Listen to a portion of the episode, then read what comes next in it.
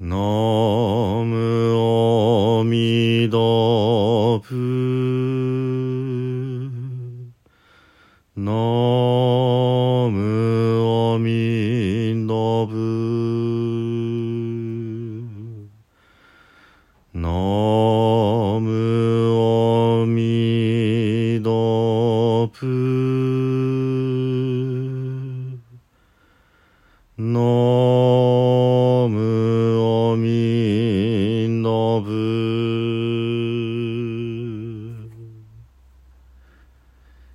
さんこんにちは。三田参道の増大臣です。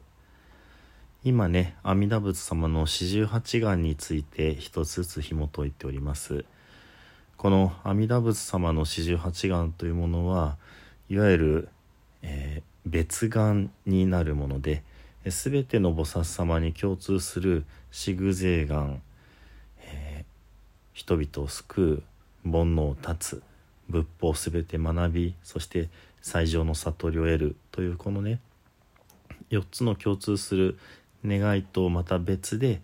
個別にそれぞれの菩薩様たちが立てられた願の阿弥陀様のものが48もあるということです。なのでその一つ一つどれもどれをとってもこう重いものであるわけですね。でなかなか誓願ということ自体が、まあ、凡人には理解が及ばないというかね。そのよく阿弥陀様のお誓いとかお願いっていうふうにあの、まあ、簡単に表現されたりしますけど願いでも誓いでもなくって願いでありかつ誓いであるというものなわけですね。だからそれ相応の覚悟を持ってこれをしなければならない。というこう使命に目覚められそしてこれは必ず私が、まあ、命を懸けてもやり遂げたいことなんだっていうような普通の生き方を上回るところでこの義務とそれから願望が一致しているそういう状態で発せられているものであるわけですね。で今日が、えー第13番目の請願になるわけですけどもこれは前回の12番目の請願と、まあ、対になっているところと言えます。前回のものがこの阿弥陀仏様の光というものが計り知れない少なくとも、まあ、百千の句那由他の仏の国々を照らさないようであれば私は仏とならない悟りを得ないってことをおっしゃられていましたこの計り知れない光というのが阿弥陀仏様の本質であるわけですねその前の前までの請願はこの極楽に生まれた人々にこういうことが備わっていなければならないというね、まあ、六神通について書かれていたわけです。でとうとうご自分のことつまり阿弥陀仏という仏がどういう存在なのかっていうところで、まあ、なんで阿弥陀っていうのかですよね。これはあの、まあ、インドの言葉になりますので今の日本語に翻訳すると「計り知れない」という意味なんですね。で計り知れない光をお持ちの仏様が阿弥陀仏でありでもう一つ計り知れないものを持ってる。それが今回の13番目の請願になります。読んでいきます。私が、えーもし仏を得られるようになった時に寿命命に、えー限りがあるようであれば、えー少なくとも百千の句なゆた子短くってもこれに至らないならば私は悟りを得ない悟りを取らないっていうことをおっしゃっておられるわけですね。ですのでこの「百千の句なゆた」っていう言い方はもう繰り返し繰り返し出てきますけどもここでは、時間の長さである光1光というのがまあ一説には42億3,000万年ですけどもこの光に対してこれの100倍1,000倍億倍なれた倍っていうような時間が少なくとも命が流れなければっていうことなのでまあもう気が遠くなるようなどれぐらいの数字実感としては全然分かりえないような時間ですけどそれぐらいの命が最低でも必要だっていうことをおっしゃられています。でこれこの四十八願のね他のお経の、えー、無料受経の他の翻訳バージョンを見ていくと基本的には同じようなことが書かれているんですが、え、逆にですね書いていないバージョンのものもあるわけですね。これが一つは大阿弥陀経と呼ばれるものそしてもう一つは平等学経等しくね悟るというふうに書きますけど平等学教と呼ばれるものこの2つにはなぜかこの「命計りない」ってことが書かれていないわけです。でこの「無料儒教」って何回か翻訳されたわけですが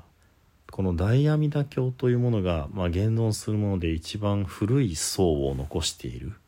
まあ、全てが一番古いのかどうかというところまでは、まあ、断定できるようなこの証拠というのはなかなか難しいわけですが少なくとも古い部分を持っている残していると思われるっ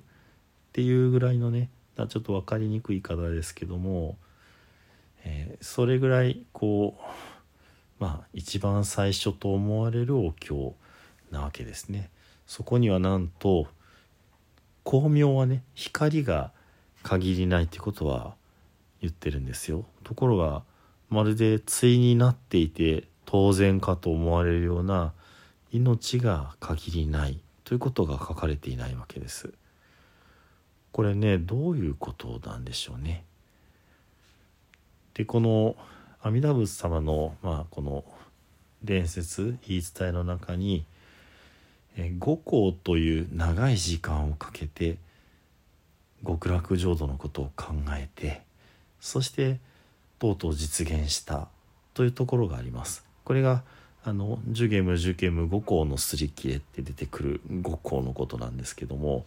今五行四唯の阿弥陀仏ってこう座ったまま一生懸命考えて髪の毛が伸びすぎてそれが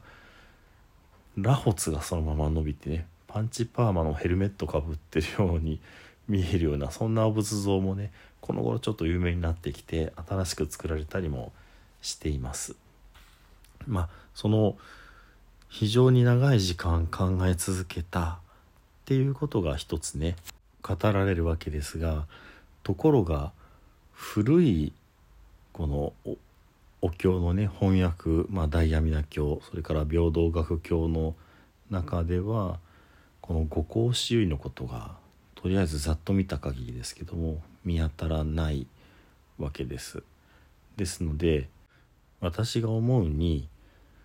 そもそも仏様に寿命という考え方がねなかったのかもしれないということ。つまり仏となったらもう輪廻の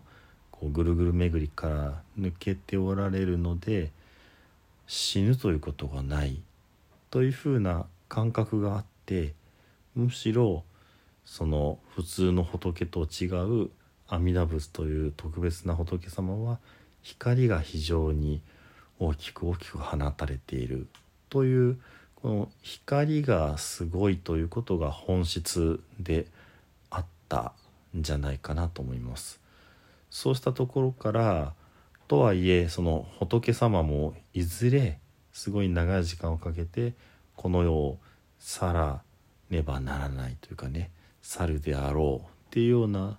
ところを考えるようになりですので「阿弥陀」という言葉は、